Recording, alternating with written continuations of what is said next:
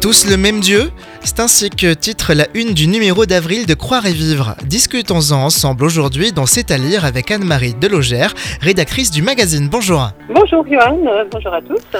Hasard du calendrier cette année, le carême pour les chrétiens et plus largement la saison de Pâques coïncide avec Pessa pour les juifs, mais aussi le Ramadan pour les musulmans. L'occasion donc de s'interroger plus sur nos pratiques religieuses, l'essence même de notre foi personnelle qui donne du sens aux fêtes. C'est vrai que c'est important de s'interroger et la tendance aujourd'hui c'est un petit peu de dire bon, on a tous euh, le même Dieu, ça revient un petit peu au même, ou sous couvert de, tolérance, ça c'est une bonne chose, mais en même temps, quand on regarde vraiment euh, les principales religions, euh, ce qu'elles recouvrent, on voit qu'il y a quand même beaucoup de différences et que le Dieu de la Bible eh n'est pas le même en fait même que le, le Dieu de l'islam par exemple.